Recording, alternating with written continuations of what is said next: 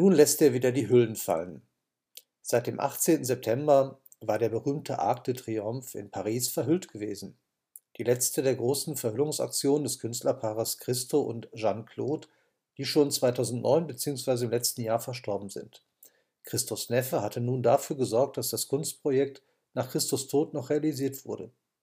Ich selber konnte mir letzte Woche bei einem Besuch in Paris einen Eindruck vom eingehüllten Triumphbogen machen. Großartig kann ich nur sagen, ganz große Kunst. Und überall nur begeisterte, fröhliche und freundliche Menschen. Eine Verwandlung, ja, eine Verzauberung in jeder Hinsicht.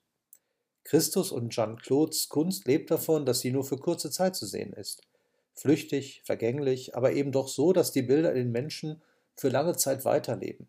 So ist das auch gewollt, allein dadurch, dass Millionen von Fotos per Smartphone in die Welt geschickt werden, lebt das Kunstwerk weiter und jeder Betrachter, jede Fotografierende führt ihre bzw. seine ganz eigene Sichtweise hinzu.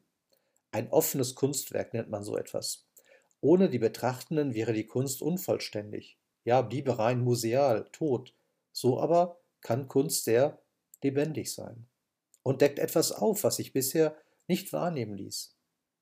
Christo hat einmal gesagt, dass er Dinge verhüllt, um sie sichtbar zu machen. Ich sehe da Berührungen mit dem Glauben. Auch die Worte Jesu sind ja keine naturalistische Wiedergabe des Gegebenen. Sie beleuchten nicht nur das, was sowieso schon da ist, sondern lassen das Leben in einem ganz neuen Glanz erscheinen. Eingehüllt in das Evangelium verwandelt sich das Leben und wir können neu wahrnehmen. Das Reich Gottes kommt nicht mit äußeren Zeichen, man wird auch nicht sagen, siehe hier oder da. Denn sehet, das Reich Gottes ist mitten unter euch. Mit herzlichen Segenswünschen, ihr und euer Pfarrer Thomas Mähmecke.